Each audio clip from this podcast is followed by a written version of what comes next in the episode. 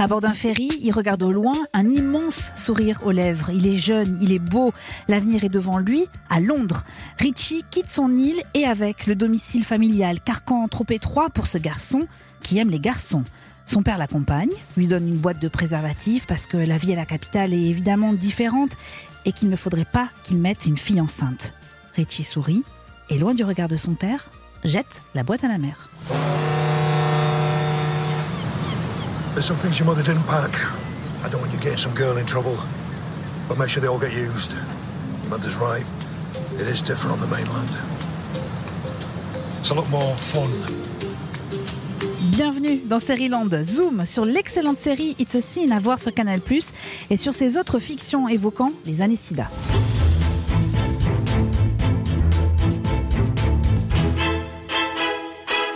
Land, c'est le podcast qui vous donne envie de regarder des séries de qualité, celles qui sont dans l'actualité, celles qui nous décryptent le passé pour mieux nous raconter notre présent. Je m'appelle Eva, en 1981, j'avais 8 ans. Trop jeune encore pour euh, comprendre que les années qui suivraient seraient marquées par une épidémie mondiale apparue cette année-là. Une épidémie qui allait tous nous toucher, certains et certaines dans leur chair, leur ôtant la vie, un virus jusqu'alors inconnu, bouleversant tous nos comportements et notre vie sexuelle. J'avais 8 ans et le mot sida apparaissait à peine dans la presse. Le cancer des gays, oui, c'est comme ça que l'on qualifiait alors cette maladie. C'était il y a 40 ans, c'était hier, et pourtant, et pourtant nous avons oublié. Oublié la violence avec laquelle la communauté homosexuelle a été montrée du doigt, à quel point elle a souffert de cette maladie, à quel point elle a été décimée. Une série flamboyante et émouvante raconte cette décennie à travers le destin de cinq jeunes venus à Londres pour vivre, pas pour mourir. It's a Sin est la série à voir absolument sur Canal+. À cette occasion, avec mon équipe de Sérivore, Clémence Olivier, Margot Barallon et Patrick, notre voix, nous avons choisi de regarder quelles étaient les autres séries évoquant ces années sida. Nous avions besoin de quelqu'un qui connaisse ce sujet, qui aime aussi les séries évidemment. Il a vu It's a Sin et j'ai hâte de connaître son avis sur cette fiction. Fred Colby, blogueur, activiste dans la lutte contre le VIH depuis 10 ans, rédacteur à Remède, le journal de l'association Aide, et notre invité expert dans Land. Et comme chaque semaine, ce nouvel épisode se terminera avec notre coup de cœur du moment, en l'occurrence la série Stage, où il est question d'une autre pandémie, comédie hilarante à voir encore sur Canal+. Land, épisode 59.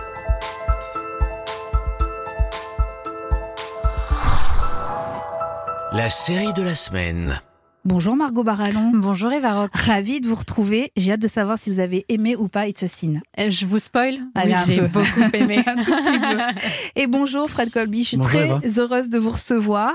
Euh, il y a beaucoup, beaucoup de choses à dire sur cette série hein, qui signait euh, Russell T. Davis, qui s'était déjà intéressé à la communauté homosexuelle. Je pense que vous avez peut-être vu cette série Queer as Folk. Mhm. On était dans la communauté homosexuelle de Manchester. Mhm. C'était aussi un autre regard sur les années SIDA. Et puis on le connaît aussi pour le créateur d'une autre série exceptionnelle, Years and Years. Je pense que vous l'avez vu aussi. Oui, tout à fait. Et qu'on vous recommande évidemment. Fred Colby, exercice difficile pour commencer. Mais est-ce que vous pouvez, en deux phrases, nous dire s'il faut ou pas regarder It's a Sin? Euh, alors oui, il faut voir cette série. C'est une série importante parce que c'est à la fois une série pour moi euh, qui a un caractère presque historique, euh, parce qu'elle parle d'une décennie de 1981 à 1991 où les années SIDA étaient euh, les, les, années les pires de l'épidémie, et parce que c'est aussi une série bouleversante, voilà, d'un point de vue émotionnel. Moi, je suis né en 1981, donc cette série et je suis séropositif, donc cette série, elle, elle me parle bien sûr, mais je pense qu'elle peut toucher tout le monde parce qu'aujourd'hui, elle fait écho avec ce qu'on vit avec le Covid, la pandémie, etc. Donc voilà, c'est je, pense que c'est vraiment une série nécessaire, utile et, euh, qui arrive euh, à un moment un peu difficile, mais, mais qu'il faut voir. On va revenir justement sur tous ces éléments que vous venez de donner et qui sont aussi euh, la trame de la série. Margot, quel est votre avis alors sur la série? Oui, vous avez aimé Oui, en fait, ce que j'ai particulièrement aimé, c'est que c'est une série, forcément, vu le sujet, qui est habité par l'idée de la mort, enfin, qui est vraiment hanté par. il va y avoir beaucoup de morts, hein, je, je spoil rien en disant ça, et qui est pourtant pleine de vie. Et il y a une sorte de frénésie comme ça qui vous entraîne, euh, la, joie qui côtoie le drame, que moi je trouve très réussi.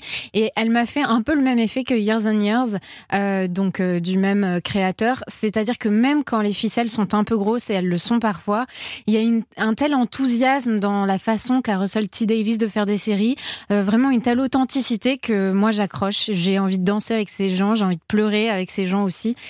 sur moi, ça fonctionne super bien. Ah bah sur moi, ça fonctionne aussi. Je pense que cette œuvre, elle est très autobiographique aussi. Donc c'est peut-être cette authenticité-là que vous avez ressentie qui est, révélée par, par cette histoire. Moi, j'avoue, et je concède facilement avoir été bouleversée euh, par cette série. Mais de la même façon, quand j'étais ado, les livres d'Armistide Maupin, Les Chroniques de San Francisco, ou encore le film Philadelphia, eh bien, m'ont amené à poser un autre regard sur ce sujet.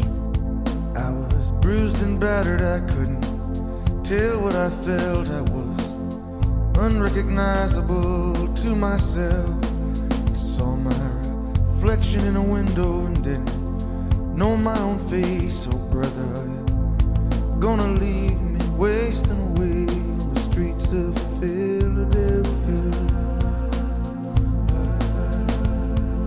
Eh bien, It's a Sin m'a replongé dans ces années 80 si dramatiques, euh, notamment pour la communauté homosexuelle. Et la série, à mon sens, a beaucoup de qualités sur le fond, parce qu'elle évoque évidemment les ravages du sida, mais aussi parce qu'elle parle de cette homophobie qu'on qualifierait volontiers d'ordinaire. Mhm. Voilà, le terme n'est pas très joli, je, le conçois, mais elle parle de l'exclusion dont sont victimes les homosexuels, des relations conflictuelles avec les parents, euh, la solitude qui tue aussi euh, les personnes atteintes du VIH. Moi, les, images des malades seuls dans cet hôpital, ce qu'on avait aussi déjà dans Philadelphia, m'a totalement... Euh, bouleversée. J'ai trouvé ça d'une extrême violence en fait. Et donc vous disiez, les premiers épisodes se, se déroulent d'abord en 1981, en 1981-1984, euh, à une époque où tout le monde ignore cette maladie. Mhm. Colin, qui est un des héros, travaille dans un magasin de vêtements. Il a sympathisé avec son supérieur, qui est homosexuel, qui vit en couple et dont le compagnon vient de tomber malade. Et dans l'extrait qui suit, mhm. il dit que les médecins ont parlé d'une pneumonie, mhm. puis d'une infection pulmonaire transmise par des oiseaux, un truc bizarre, la maladie du perroquet. Alors Colin demande naïvement Est-ce que vous avez des perroquets? Ben, Bien sûr que non, lui répond son supérieur. They said it was pneumonia. Then they said it was like something you get from birds in his lungs. They said it was strange. They said it was some kind of psittacosis. Well, like you get in parrot. That's what they said. You haven't got a parrot, have you? Of course we haven't got a fucking parrot. She sat me down. She said, Has he been in contact with any birds? I said, No. I mean, what sort of question is that? Birds. Fred Colby, est-ce que vous pouvez nous rappeler comment était évoqué le sida dans, au tout début de l'épidémie, dans ces débuts des années 80 alors en fait, il faut bien remettre euh, dans le contexte. Déjà, donc à l'époque, il n'y a pas l'info en continu, il n'y a pas les réseaux sociaux, etc. Les premiers cas donc euh, de SIDA sont identifiés en 81. Le virus, il est découvert en 83 par Françoise Barressine aussi. Donc deux ans après, il y a très peu d'informations. Il y a une grosse stigmatisation parce que les, les publics les plus touchés au départ, c'est ce qu'on appelle les 4 H. Donc les homosexuels, les personnes haïtiennes, les hémophiles et les héroïnomanes. Donc c'est tous ceux que la société n'a pas envie de, de voir, tout mhm. simplement. Donc il y, a, il y, a, une grosse stigmatisation. En France, euh, euh, la, une de Libé, c'est le cancer gay. Euh, Jean-Marie Le Pen parle de sidatorium. Voilà, on est dans ce contexte-là. Euh, aux États-Unis, Reagan prononce l'homocida pour la première fois en 87, donc six ans après les premiers cas. En 1987. En 87, ouais. Il n'avait jamais prononcé l'homocida avant cette, date-là, alors qu'il y avait déjà des dizaines de milliers de morts. En Angleterre, c'est Margaret Thatcher qui a un gouvernement qui est très, comment dire, conservateur, pour être poli, voilà. C'est ça, avec, avec une loi homophobe qui est évoquée dans la série, la fameuse section 28, où euh, soi-disant qu'on n'a pas le droit de faire la promotion de l'homosexualité, donc on n'a pas le droit de faire de prévention autour du sida. Donc il y, a tout ce contexte-là qui est global, qui fait que bah, non seulement euh, les gens meurent, mais ils meurent dans l'indifférence générale. Et est-ce que vous trouvez que la série est réaliste sur, euh, sur la façon dont justement la maladie n'est pas nommée, ou en tout cas est mal nommée? Oui, bien sûr, parce que les premières années, même, même en France, en France, vous aviez un, journal gay qui s'appelait Gay Pied à l'époque, c'était l'ancêtre, voilà, et qui, et qui ne, qui ne prononçait pas non plus le mot sida, parce qu'il y avait une espèce de je sais pas si les gens étaient dans le déni ou euh, voilà, ça venait des États-Unis, ça venait de loin, on avait l'impression que ça allait pas arriver en France, etc. Euh, donc euh, voilà, les premières associations en France, c'est Vaincre le SIDA en 83, Aide en 84. Donc ça met du temps à se mettre en place tout ça. Hein. Et encore assez, assez finalement, de façon assez rapide par rapport à ce que vous disiez sur 1987, Reagan qui ne prononce pas encore le mot SIDA. Quoi. Ah ben, la réponse politique, mais même en France, hein, on avait Mitterrand à l'époque, qui était un gouvernement de gauche et il a fallu attendre que, je crois que c'est le ministre ministre de la Santé de l'opposition en 87 qui a fait euh, les premières campagnes de publicité sur les préservatifs. Vous, vous Donc- avez écrit euh, un, un livre intitulé euh, T'as pas le sida, j'espère.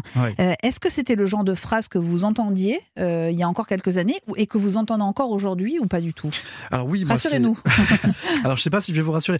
Moi, je, je l'ai, bah, l'ai entendu. Ça fait dix ans que je suis séropositif. C'est une phrase que j'ai entendue les premières années quand j'étais pas armé pour répondre. Aujourd'hui, bon, je suis militant, je suis journaliste, etc. Par contre, c'est une phrase que j'entends encore sur les réseaux sociaux. C'est-à-dire qu'aujourd'hui, euh, bon, il y a eu des, des avancées énormes sur le, sur, d'un point de vue traitement VIH. Voilà, moi aujourd'hui, euh, j'ai, j'ai quatre cachets par semaine. Je le vis bien. C'est une maladie chronique. Mais par contre, les, le regard de la société n'a pas évolué. Voilà, sur les réseaux sociaux, il m'arrive encore de me faire insulter. La semaine dernière, j'ai encore reçu un, un mail de voilà d'insultes homophobes, sérophobes. Ça, ça, ça arrive encore souvent. Oui, a encore- Homophobe et sérophobe. Oui, oui. C'est-à-dire que la personne vous insulte parce que vous êtes séropositif. Oui, oui. Euh, la personne m'a traité de sidaïque, etc. euh, des termes très très violents. Oui. Alors, c'est pas les années 80. C'est Ouais. exactement ce que j'allais dire, Margot. Ouais. C'est pas les années 80, c'est-à-dire c'est pas le cadre dans lequel euh, Mm. euh, évolue euh, la série. Alors d'ailleurs, on va y venir parce que Ouais. autre point intéressant dans It's a Sin, à mon sens, c'est que la série évoque aussi la majorité silencieuse, à savoir toutes ces personnes concernées par l'épidémie qui n'étaient pas euh, militantes, qui n'étaient Mm. pas activistes, en tout cas au début, euh, des personnes qui, à l'instar du personnage de Richie, qui est un peu le héros hein, de, de la série, au début, ont minimisé aussi la gravité de, de l'épidémie. Mhm. Dans l'extrait qui suit, le jeune homme affirme que le sida est une arnaque de labo, Mhm. que cette histoire de virus qui vise les gays et seulement les gays est impossible.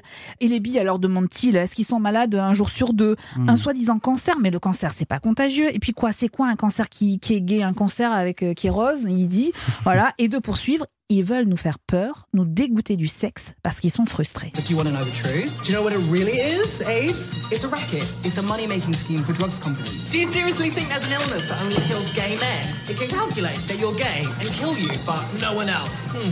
What about bisexuals? Do they only get sick every other day? And they say it's a cancer, but you can't catch cancer. Cancer is not a thing that can get caught. It's not like a cold or a cough, it's cancer. It doesn't transmit. Because imagine it gay cancer. How is a cancer gay? I mean, what does it look like? Is it pink? Where is it? Is it in the wrist? I mean, for God's sake. You get all these stories and all these rumours and all these nightmares because that's what they want you to think, that lot. They want to scare us and stop us having sex and make us really boring, basically because they can't get laid. That's the truth. Margot, j'adore cet extrait parce qu'on vient de l'entendre. Il y a la musique, c'est-à-dire que le message est quand même euh, hyper dur. Il y a la musique, c'est ce que vous disiez, c'est que ça nous donne envie de danser. Exactement. Et puis c'est filmé, euh, ah, c'est un faux plan Oui. séquence, mais c'est filmé comme un plan séquence.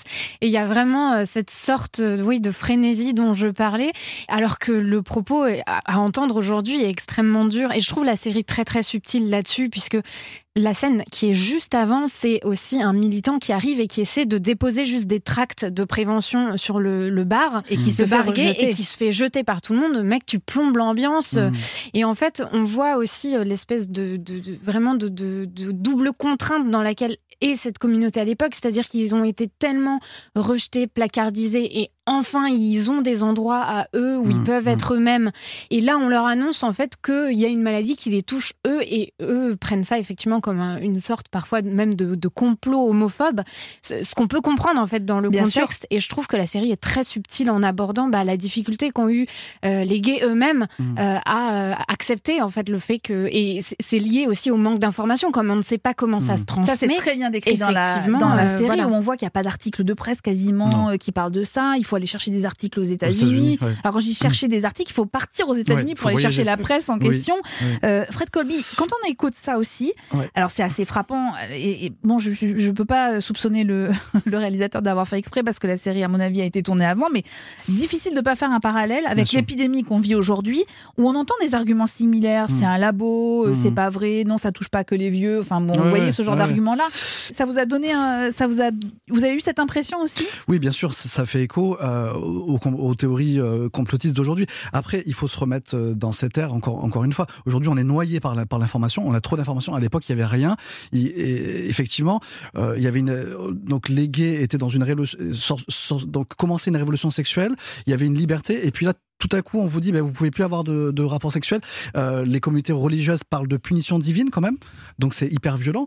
Donc je- moi, je comprends que euh, les premières années, on va- dire les deux premières années, il y avait une forme de déni et de et de et de résistance en fait à, à ce mouvement puritain qui disait bon ben maintenant vous allez plus euh, baiser quoi. Ouais. Donc alors que bon, c'est compliqué quoi. C'est euh, ouais.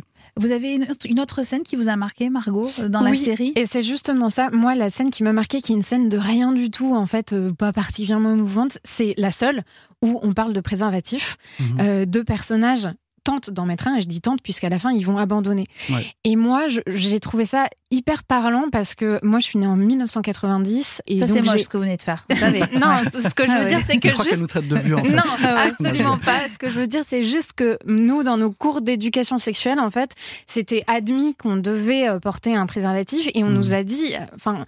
J'ai eu le sentiment, en tout cas, qu'on était vraiment éduqués aussi avec cette peur, ce que je peux Ouais. comprendre. Mais Ouais. moi, je me souviens très bien d'un prof de SVT qui nous a dit aujourd'hui, si vous attrapez le sida, c'est que vous l'aurez voulu.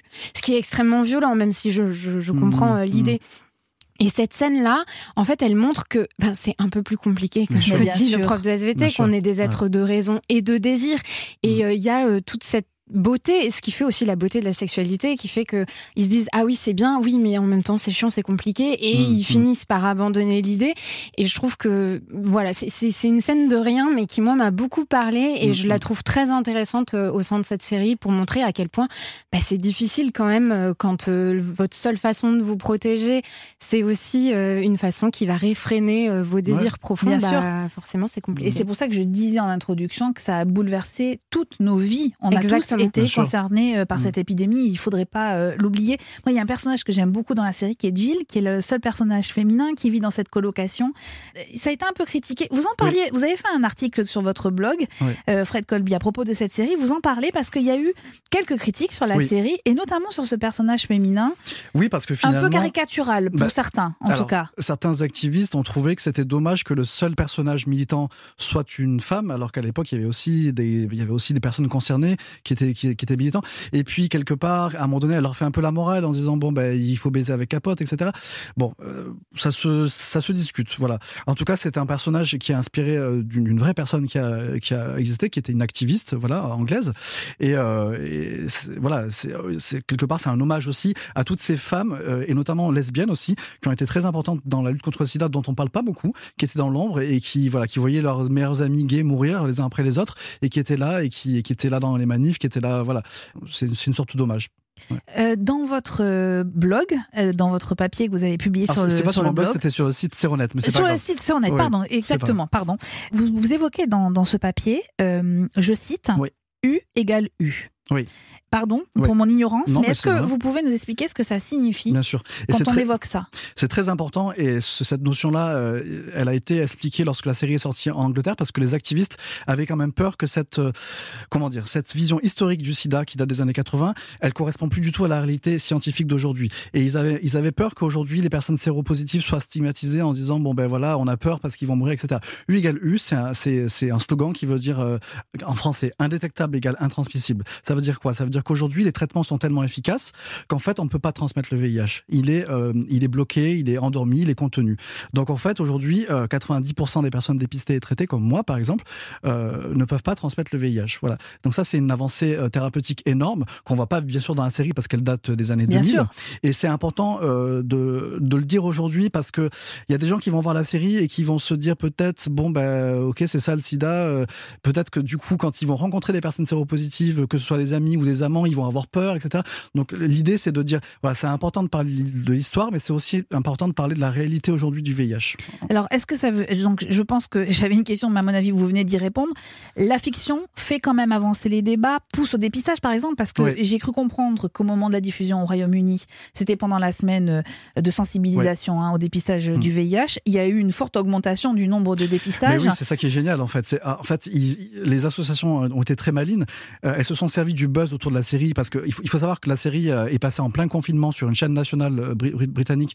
Il y a eu des millions et des millions de personnes qui l'ont vu. Donc sur les réseaux sociaux, ils, ils se, ils se sont servis du, donc, du hashtag It's a Sin pour faire la promotion de la semaine nationale du dépistage et ils ont battu des records. Donc ça, c'est- génial. Donc on peut dire que les séries servent à quelque chose. Que Exactement. c'est un objet à la fois euh, culturel et politique. Oui, On va, on l'évoquer avec euh, d'autres séries parce que je vous propose de continuer à parler de ce sujet à travers d'autres fictions qui ont évoqué aussi les années SIDA. Et voilà le moment du décryptage de la semaine. Alors on va être totalement honnête, elles sont pas si nombreuses que ça, hein, les séries euh, qui évoquent les années SIDA. Vous êtes d'accord avec moi, Fred Colby. Euh, Clémence Olivier, notre sérivore, a trouvé une série culte qui a évoqué l'épidémie, mais vous allez l'entendre sous un angle assez étonnant.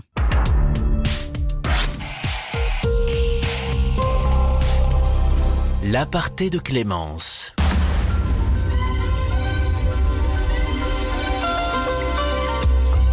Urgence, c'est l'une des rares séries qui, dès sa deuxième saison en 95, et alors que l'épidémie de sida fait des ravages aux États-Unis, décide que l'un de ses personnages récurrents sera séropositif. C'est celui de Jenny Bollet, jouée par Gloria Reuben. Rien de révolutionnaire, vous pourriez me dire, il y en a des séries qui, avant Urgence, ont parlé du sida, comme Saint Elsewhere, la sitcom Monsieur Belvedere, Sea Equalizer. Oui, sauf qu'à l'époque, c'est un petit coup de tonnerre. Car Jenny Bollet est bien différente des personnages séropositifs qu'on nous avait montrés jusqu'ici à l'écran. Pour comprendre pourquoi, il faut d'abord que je vous rappelle qui est Jenny Bollet. On la découvre en milieu de saison 1. C'est une physiothérapeute qui intervient au domicile de la mère de Peter Benton, un interne en chirurgie. Petit à petit, cette femme noire qui est mariée va tomber amoureuse de Benton et les deux soignants vont devenir amants. En saison 2, Jenny devient un personnage plus important, elle intègre l'hôpital comme assistante médicale, elle quitte son mari pour se mettre avec Benton. Bref, tout roule pour elle, sauf que, dans le dernier épisode de la saison, elle découvre que son ex-mari, Hal, est séropositif. C'est à propos de Hal Oui. Et il a le sida Oui, pneumonie à pneumocystis. J'ai vu son dossier quand il m'a dit ce qu'il ressentait, ses symptômes. Je dois lui annoncer la mauvaise nouvelle, mais j'ai pensé que ce serait plus facile. Non, non, je lui dirai. Je sais que vous êtes séparés. Mais il est possible qu'il soit HIV positif depuis quelques années. Vous avez fait le test Combien de couples font le test Jenny finit par faire ce fameux test et la sentence tombe. Elle aussi est atteinte du VIH, le virus du sida. Et c'est nouveau, car jusque-là dans les fictions, les personnages séropositifs étaient pour la grande majorité des hommes, des homosexuels et même souvent des toxicomanes. Jenny, elle, est une femme noire, hétéro, et elle n'a aucun problème d'addiction, et ça, eh bien ça change tout, car ça montre aux téléspectateurs très mainstream de la série que cette épidémie concerne tout le monde. L'autre nouveauté, c'est que ce personnage dont le quotidien est forcément chamboulé continue à exercer son travail, même après que son secret est révélé.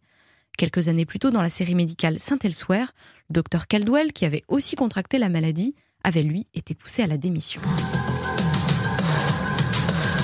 Enfin, l'autre aspect innovant d'urgence, c'est qu'elle n'a pas tué Jenny. Quand elle quitte la série en saison 6, ce n'est pas à cause de la maladie, mais parce qu'elle souhaite passer plus de temps avec son mari et son fils. Son personnage reviendra d'ailleurs le temps d'un épisode lors de la saison 14.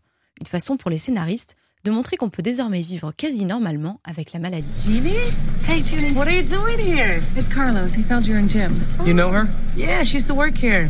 How are you? I'm good. I'm good. Will you help me find him? Yeah. Have you been? I've been good. You look the same. Oh, you look great.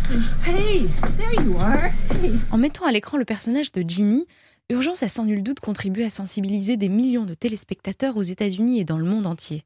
Elle a également donné une autre vision, plus réaliste, moins stigmatisante de la séropositivité.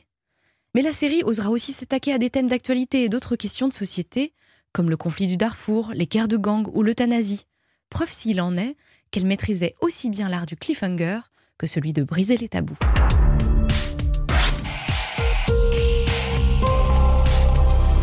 Fred Colby, vous vous souveniez de ça dans Urgence? Non, je me, souviens, je me souviens de la série, mais je me souviens pas du personnage séropositif. non. Alors, est-ce que vous pouvez nous expliquer pourquoi It's a Sin n'arrive que maintenant? Pour moi, en fait, la série arrive maintenant parce qu'il y a, du recul. Voilà, ça fait 40 ans que, l'épidémie euh, a démarré. Euh, C'était compliqué d'en parler dans les années 90-2000 parce que je pense que le, deuil était encore trop récent, euh, la souffrance était encore trop récente. D'ailleurs, Russell T Davis parlait pas trop du VIH dans Queer as Folk parce que je pense que lui-même n'avait pas fait ce travail de deuil de, des amants et des amis qu'il avait perdus. Il explique qu'aujourd'hui, voilà, avec le temps, il a réussi à faire ce travail. Et puis. Voilà, je pense que c'est vraiment euh, quelque chose d'historique et il faut toujours avoir un peu de recul quand on, quand, quand on raconte l'histoire. Ça y est, on l'a aujourd'hui Ouais, et on peut le faire. je on pense, peut le faire ouais. et puis on peut le faire bien en fait Oui, aussi. ça. Margot. Il faut pas oublier qu'une série, c'est, ça reflète une époque, ça, et ça reflète une époque aussi dans ses capacités de production et d'être diffusée. Bien sûr. Euh, La première série, enfin une des premières séries américaines qui va parler du sida, vraiment du sida, euh, et elle est difficile à regarder euh, aujourd'hui, ça s'appelle An Early Frost, c'était en 85. Difficile à regarder parce qu'on dirait vraiment un cours de SVT. Mm. Euh, elle a été diffusée sur NBC et NBC a perdu un argent monstre à l'époque parce que les, les, les annonceurs euh, Mhm. refusaient d'être sûr. associés à ce programme. Donc il y, a, il y a aussi ça. Enfin, il sûr. faut voir que ça a été très on est difficile aussi pendant près, longtemps. nous, en tant que spectateurs, à regarder euh, la série aujourd'hui. et les décideurs sont prêts à, à- à prendre euh, ce qui n'est pas un risque en réalité, mais bon, quand on voit, il reste toujours du chemin à faire sur les représentations en règle générale. Bien sûr. Et pendant très longtemps, ça a été très compliqué de parler de ça euh, parce que personne voulait voir ça à la télévision. Ouais, c'est ça. Margot, vous avez choisi de nous parler d'une autre série qui met en avant un personnage célèbre. C'est Gianni Versace, euh, donc euh, le couturier assassiné en 97. Et cette série, c'est American Crime Story. Donc la saison 2 est centrée euh, sur son assassinat, euh, réalisé par Ryan Murphy. Donc on suit Gianni Versace avant qu'il soit assassiné, je rappelle, devant chez lui par un homme, un jeune homme qui s'est suicidé par la suite. Gianni Versace était ouvertement gay, en couple avec un mannequin, Antonio D'Amico. Et dans la série, euh, il apprend sa séropositivité. Je m'efforce de ne pas être amer, Anthony. Je n'ai jamais été amer. Chaque fois que j'étais triste, je dessinais. Chaque fois que j'étais en colère, je dessinais. Et aujourd'hui, je suis trop malade. Trop malade pour, pour travailler, pour... Tu comprends? Pour la première fois de ma vie, je suis jaloux. Je suis jaloux de ce type. Je suis jaloux de cette fille. Je, je veux qu'on me débarrasse de ça, Antonio. Je veux que ça dégage, mon amour. Je veux que ça s'en aille. Débarrasse-moi de ça, mon amour. Et il est fort cet extrait. hein. Oui, Ouais. alors je, je dois dire hein, que je suis pas très fan de cette saison 2. Euh, en revanche, je trouve important d'en parler là parce que euh, ce qui est intéressant, c'est que euh, la séropositivité de Gianni Versace dans la vraie vie euh, n'a jamais été prouvé, enfin Mm. comment dire, c'est pas le bon terme, mais en tout cas la famille de Mm. Gianni Versace et notamment sa sœur Donatella ont toujours dit que non, pas du tout. Euh, Mm. il avait un cancer, mais pas le sida. Et Mm. quand la série est sortie, elle est adaptée d'un livre, euh, une autre Très une- enquêté, voilà, oui. très enquêté, mais aussi très controversé. Livre qui affirme que si si, euh, il était bien séropositif et de nouveau, euh, donc c'était en 2018, et là, de nouveau, euh, la famille Versace euh, s'est insurgée en disant que c'était une honte. Et je trouve ça intéressant parce qu'ils Mhm. auraient pu laisser couler tout aussi bien. Et en fait, ça montre quand même que le sujet est toujours extrêmement sensible. Le fait qu'une grande maison de couture refuse encore aujourd'hui qu'on puisse, même après tout, on pourrait aussi dire voilà, c'est une fiction. S'ils ont envie de mettre ça dans une série, pourquoi pas Non, le fait qu'ils s'arc-boutent sur, sur ce sujet-là me paraît très intéressant. Vous êtes d'accord, euh, Fred Colby? Il y a Oui, encore oui. des résistances comme ça auxquelles on s'attend pas forcément? Ouais, je, je, moi je trouve que ça en dit long sur la visibilité des personnes vivant avec le VIH, euh, que ce soit euh, dans, dans les médias ou voilà. Aujourd'hui, en France, il n'y a pas de personne publique qui dit je suis séropositif, alors qu'il y en a, on, on le sait. Et vous Donc, pensez que ça serait intéressant qu'ils le disent Bien Parce qu'il y aurait un travail de prévention mais à bien faire? sûr, bien sûr. Ce qui s'est passé en Angleterre avec Gareth Thomas, je ne sais pas si vous avez suivi, c'est un, un joueur, de, un joueur ouais. de rugby ouvertement gay qui a fait donc son, Son son, coming out, out, euh, ouais. voilà, et qui a dit qu'il était séropositif. Bon, ben, il a fait la tournée des talk-shows pour expliquer que voilà, aujourd'hui, on, peut vivre bien avec le VIH, les traitements, etc. Et c'est devenu presque un porte-parole. Et c'est hyper important pour toutes les personnes qui sont séropos et qui le vivent mal ou qui, sont obligées de, le cacher à leur employeur, à leur famille, à leur, parfois même à leurs amis. Donc oui, c'est en tant que minorité, c'est toujours important d'avoir des, euh, représentants dans les médias, dans, euh, dans la fiction, etc. C'est très important. Versace est disponible sur Netflix. Elle est signée Ryan Murphy, cette série. Et Ryan Murphy a signé, parmi toutes ces séries, une autre série qui parle des années sida. C'est Pause. Là aussi, il y est question du VIH, des conséquences au quotidien de la maladie et de l'homophobie. Exemple avec, dans le premier épisode, un des héros, Damon, un jeune homme noir, féru de danse, qui va se retrouver à la rue après une dispute avec son père.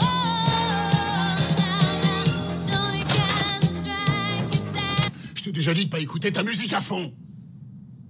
D'où tu reviens comme ça J'avais cours au lycée. Devine où j'étais. J'étais en ville pour boire un coup avec les gars au pub.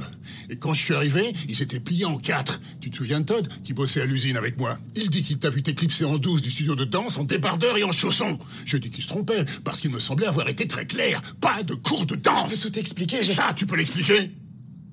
Je l'ai trouvé sous ton lit je l'avais dit à ta mère, si t'es trop douce avec lui, tu vas en faire une chochotte. J'ai essayé de t'endurcir, mais elle me rabâchait que t'étais créatif et qu'on devait te laisser explorer. Alors je l'ai laissé t'élever. Et toi, c'est comme ça que tu me témoignes ta reconnaissance? Eh ben alors Vas-y, exprime-toi T'as 17 ans, t'es un homme maintenant, non? Alors dis-le Je veux être danseur. Et... Je suis gay. J'essaie de faire quelque chose de ma vie. Je veux devenir quelqu'un et quitter ce trou paumé. Euh, alors comme ça, moi je suis personne parce que je suis jamais parti Tu sais rien de ce que c'est que d'être un homme. De lutter au quotidien. Arrête C'est une scène assez violente où euh, donc ce jeune homme euh, est sorti de chez lui à coups de coups de ceinture et la mère ne fera rien pour essayer de sauver euh, la situation. La série Pause est disponible sur MyCanal et je vous encourage à la regarder. Euh, Fred Colby, est-ce que vous pensez que, que les séries sont quand même un médium essentiel pour changer euh, le regard justement sur toutes ces questions parce qu'on a parlé Bien des sûr. années SIDA mais aussi sur euh, l'homophobie des parents euh, à l'égard des enfants on en parle beaucoup dans It's a Mm. Sin et dans Mm. Pause c'est vraiment le point de départ c'est aussi important euh, sur ce point-là? C'est très important. Et Pause est une série hyper importante parce que on voit une minorité dans, dans la minorité, c'est-à-dire des personnes noires, des personnes trans, des personnes latinos, qui sont d'autant plus touchées par le, par le VIH, de par ces vulnérabilités, de, de par cette, cette homophobie familiale, etc. Et c'est c'est important parce qu'aujourd'hui, toujours en 2021, que ce soit en France ou aux États-Unis, euh, les personnes euh, noires homosexuelles sont plus touchées que les personnes blanches. Parce que homophobie, parce que tabou de l'homosexualité, parce que situation vulnérable, etc. Donc c'est très important de montrer ces personnes. Alors, euh, traiter du sujet du sida euh, de ces années de crise sanitaire, c'est aussi parler de politique. Et à mon sens, il y a une série française qui l'a très bien fait, qui montre à quel point les changements dans la société sont aussi initiés par nos dirigeants. Il s'agit de Fierté, série de Philippe Faucon, qui avait été initialement euh, programmée sur Arte. C'est une mini-série de trois épisodes qui sont tous désormais disponibles sur Amazon Prime Video. Alors, on est en 1981, veille de l'élection de François Mitterrand. Victor, il a 17 ans. Il vient de rencontrer Serge, qui est bien plus âgé que lui. Et Serge va se retrouver face au père de Victor qui le menace. Écoutez, je ne vais pas discuter très longtemps avec vous. Je vous préviens simplement que si vous ne mettez pas fin de vous-même à cette relation avec mon fils, j'irai vous dénoncer dès lundi pour détournement de mineur. Vous avez raison, vous avez la loi pour vous. Pour quelque temps encore. Mais dès que Victor sera majeur, vous n'y pourrez plus rien. S'il est plus avec moi à ce moment-là, il sera avec quelqu'un d'autre. Victor aime les hommes. Vous pourrez rien y changer. Et lui non plus, d'ailleurs. Mais ce qui va changer pour lui, par contre, si Mitterrand est élu, c'est qu'il sera enfin considéré comme une personne normale. Sauf que ça, c'est pas mon problème, monsieur. Mon problème, c'est que Victor est mineur et à ce titre, il est encore sous ma responsabilité. Vous comprenez ça? Vous n'avez pas le droit de vous servir de lui. Mais je me sers pas de votre fils, monsieur Drummond. C'est vous qui voulez décider de sa vie à sa place. C'est bien ça, non? Je n'ai pas peur de la route, faudrait voir, faut qu'on y goûte des méandres au creux des reins. Tout ira bien. L'expression une personne normale, qui est pourtant euh, expression utilisée par Serge hein, en l'occurrence, on voit quand même le chemin qui a été parcouru. Et c'était, on était en 80, et Mhm, c'était il y a mhm. 40 ans, mais les choses ont quand même changé. Fred Colby. Oui, alors les choses ont changé. Après, le sida est une maladie politique. C'est-à-dire qu'elle ne touche pas les, les populations de la, même, de la même façon. Elle se nourrit de l'homophobie, elle se nourrit de la transphobie. Voilà. Et, et c'est vrai que, alors, heureusement, les choses ont changé. Aujourd'hui, en France, il y a toujours 6000 contaminations par an quand même. Hein. Ça, faut pas l'oublier. Et les, les personnes les plus touchées aujourd'hui, on, on le sait, c'est, je l'ai dit, c'est donc c'est des personnes homosexuelles, c'est des, tra- travailleuses du sexe, c'est des personnes trans, c'est des personnes Voilà, donc il y a, c'est encore une fois, c'est une maladie politique qui se nourrit de cette di- de cette discrimination et il y a vraiment un travail à faire sur sur sur ces publics-là. Est-ce que vous aviez eu euh, la chance, alors je dis la chance parce que j'ai beaucoup aimé la série, est-ce que vous aviez eu la chance de voir Fierté? Oui, je l'ai vu. Ouais, c'était une très bonne série. Oui, mais alors moi, ce que j'aime beaucoup, c'est qu'elle traite quand même avec pudeur, avec finesse, Oui. euh, des relations père-fils. Vous venez d'entendre dans le rôle du papa euh, Frédéric Pierrot, qu'on a adoré dans Thérapie, dont on a beaucoup parlé dans Seriland. Euh, elle parle aussi de la question de la discrimination des personnes homosexuelles dans le cadre du travail, ce que Oui. peu de séries euh, abordent. Et puis elle parle aussi du désir d'enfant et de l'adoption, ce qui était quand même aussi une avancée euh, dans, dans les séries qui parlent de, de ce sujet. Et Je- puis, euh, on, Oui, on en parlait tout à l'heure, effectivement, là, il y a quand même un personnage qui vit avec la maladie Mm. euh, sur plusieurs épisodes, en sur- l'occurrence. voilà, sur, sur des décennies même. Mm, mm. Et c'est vrai que, d'ailleurs, c'est- très bien fait parce que vraiment, ça se finit. Enfin, en fait, on n'a on n'a pas du tout la scène où il apprend qu'il est séropositif. Oui. Ça- Ça fait une ellipse dans le temps et, et il est toujours là.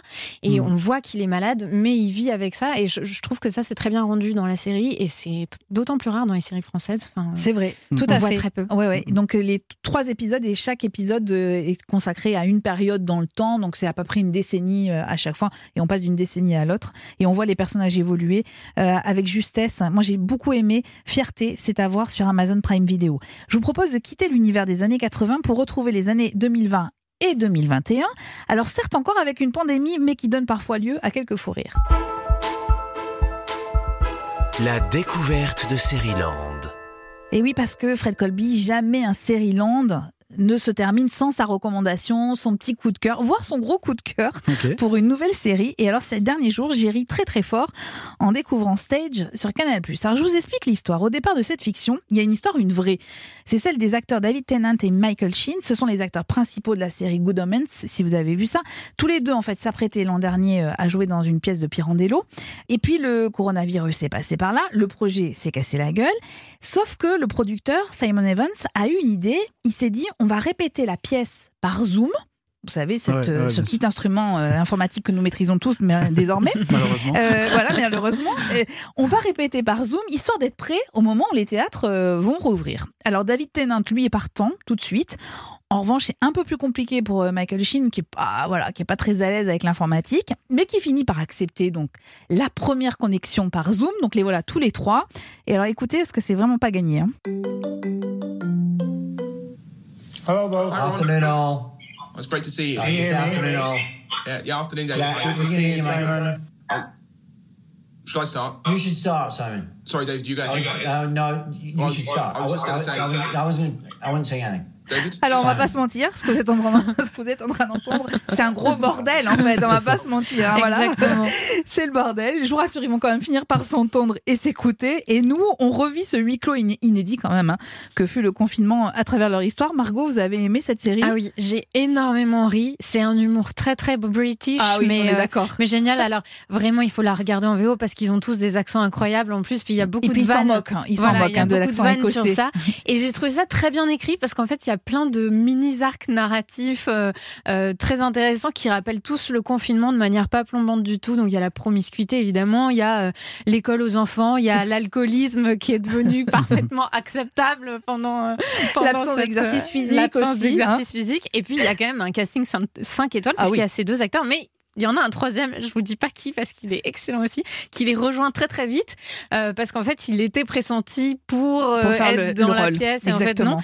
Et puis euh, c'est aussi, euh, je crois que ça Eva vous l'avez vu aussi, c'est très drôle parce que c'est vraiment une plongée dans les égaux de ces oui. acteurs là qui Mm, se moquent d'eux-mêmes et c'est Alors parce que d'abord il faut délicieux. expliquer que sur la forme quand même pour euh, pour essayer de vous illustrer un peu à quoi ça ressemble. Elle est composée la série est composée de séquences qui ont été tournées sur Zoom.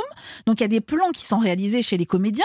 Donc résultat vous voyez aussi les femmes passer dans le Et ce dans sont le leurs champ. vraies femmes. Ce sont leurs vraies femmes qui donnent leur avis aussi Oui. et qui sont toutes excellentes. Voilà. On participe en fait à, à leur vie. Moi j'ai trouvé ça absolument hilarant parce qu'on sait plus du tout ce qui est de l'ordre de la réalité ou de la fiction. D'ailleurs je me suis demandé comment ils avaient écrit pendant le confinement ces scènes-là parce que c'est ça doit Mais être un peu schizophrénique. Et hein. puis il doit y avoir une part d'improvisation D'impro, ouais. euh, totalement, totalement très importante. Ah ouais, ouais, avec Mm. des vraies réactions euh, devant la caméra, notamment quand on parle d'alcoolisme. Voilà. Ce que vous- ce que vous disiez, Margot, c'est vraiment l'humour euh, très british, euh, voilà, et c'est une satire du milieu des comédiens qui sont quand même bouffés par leur égocentrisme Ouais, euh, et voilà et par leur orgueil. C'est absolument hilarant. C'est un petit bijou et c'est à ça et c'est à voir sur MyCanal. Ça s'appelle Il y a deux saisons qui sont disponibles. Le crush de l'invité. Ah oui, c'est à vous, Fred Colby, parce que vous nous moi. avez dit en préparant cet épisode que vous aviez adoré. Alors la série, on l'a- on l'appelle Murder en France, mais il y a un titre anglais que je vous laisse prononcer. How to Get Away with Murder. Voilà, parce que moi je le dis beaucoup moins vite que ça. C'est une production Shonda Rhimes Ouais. avec euh, Viola Davis dans la peau d'une prof de droit et avocate et qui chaque année fait travailler ses, une partie de ses élèves Mhm. en tout cas euh, sur, euh, sur une affaire. On va écouter un extrait. Mais je ne subirai pas ces calomnies plus Vous longtemps. m'envoyez navré, sénateur. Navré que vous n'ayez aucune compassion pour tous ceux qui ont été broyés par votre projet. Et je ne parle pas de Trisha et de son petit ami David Allen, qui a passé 21 ans derrière les barreaux. honneur, je parle aussi des milliers de personnes que vous avez expulsées dans le but de vous enrichir. La plupart d'entre eux étaient pauvres, impuissants, et n'avaient pas la couleur de peau qui augmenterait vos profits. Vous avez détruit des milliers de personnes. Vous avez détruit des milliers de familles. Vous avez détruit des vies entières, sénateur. Admettez que vous avez tué Trisha Stanley et que vous avez piégé mon client David Allen pour qu'il tombe pour meurtre. J'ai dit ça suffit, vous avez compris? Prononcez encore un seul mot et je serai obligé de vous faire arrêter. Qu'est-ce qui vous plaît tant dans cette série, Fred Colby Alors tout déjà le fait que donc il faut savoir que Shonda Rhimes donc qui est une femme noire américaine très puissante qui est une productrice donc de séries euh, donc elle a fait avec cette série un truc génial c'est que le rôle principal donc joué par Viola Davis c'est une c'est une femme noire avocate bisexuelle alcoolique puissante névrosée enfin qui est juste géniale c'est un, personnage génial. Parmi les personnages dans cette série donc vous avez un, couple un couple gay euh, et un des deux donc je vais pas spoiler qui mais donc découvre qu'il est séropositif euh, assez tôt dans, la série. Et en fait c'est pas un drame. Voilà. C'est juste euh, un fait un fait parmi d'autres. Donc euh, ils vont apprendre à vivre avec avec euh, avec son mec. Ils vont découvrir aussi la PrEP qui est un traitement préventif pour les personnes séronégatives donc il faut savoir quand même que euh, How to Get Away with Murder, ça passe sur ABC, qui est une chaîne nationale américaine qui fait partie du groupe Disney, et on voit un couple gay qui fait des plans à trois, qui parle de VIH, qui parle de PrEP, et ça c'est génial. Voilà. Et moi je remercie Shonda Rhimes de, de montrer ces personnages-là euh, sur une chaîne nationale, voilà, américaine qui appartient à Disney. C'est- Je trouve ça, je trouve La ça super. force de Shonda Rhimes, on avait euh, consacré Ouais. tout un épisode de série. C'est vraiment la normalisation des représentations. Exactement. On vous conseille de, bah, de réécouter cet épisode parce qu'on évoquait aussi ce travail qu'elle fait, notamment sur la représentativité des personnes noires, notamment Ouais, dans Bridgerton, dans la dernière série qu'elle a produite pour Netflix, Mm. et euh, où effectivement rien n'est un problème. Et euh, tout est euh, visible euh, Oui, sur les ça. écrans et c'était extrêmement important. Margot, merci infiniment une nouvelle Merci fois d'avoir été avec nous aujourd'hui. On vous retrouve notamment chez Philippe Vandel sur Europe 1 et puis évidemment dans les prochains épisodes de Série Land. Merci infiniment Fred Colby d'avoir été avec nous. invité. Votre livre T'as pas le sida, j'espère, est toujours disponible. On vous lit sur votre blog et puis on vous lit aussi dans le journal de l'association Aide Remède. Tout à fait. Voilà. Et comme chaque semaine, je vous quitte avec euh, une réplique d'une héroïne dans une série que nous aimons. Eh bien, la parole, elle est à Blanca, évidemment, dans Pause, qui dit Je ne cherche pas à être le joujou de quelqu'un, je veux juste une histoire d'amour, je veux tomber amoureuse, je le mérite, je ne veux pas être une poupée gonflable.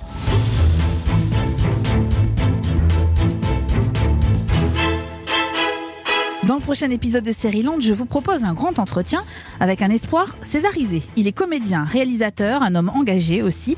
Jean-Pascal Zadi viendra nous parler de la saison 2 de sa série Craignos, désormais intitulée Carrément Craignos, et qui par ailleurs évoque le sida. Série disponible sur France.tv.